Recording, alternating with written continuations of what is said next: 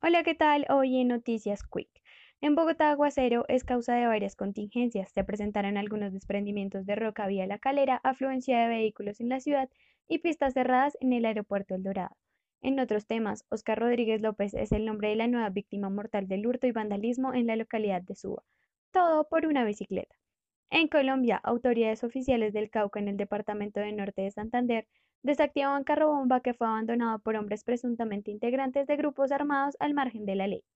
En el Chocó, en medio de balas y enfrentamientos entre el ELN y Clan del Golfo, niños, mujeres, hombres y ancianos buscan refugio en una cuneta.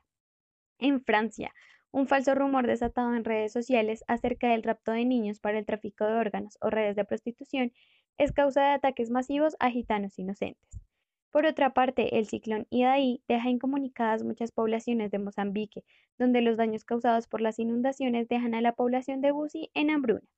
En otras noticias, desacuerdo entre la vicepresidenta de Colombia, Marta Lucía Ramírez, con la senadora de Centro Democrático, María Fernanda Cabal, frente a la palabra específica lideresas, parte de un trino publicado por la vicepresidenta. Dicha palabra tiene relación con el marxismo cultural y reivindicaciones estúpidas de género, asegura Cabal. Les amplío estas y otras noticias esta noche a las 7 por Televid.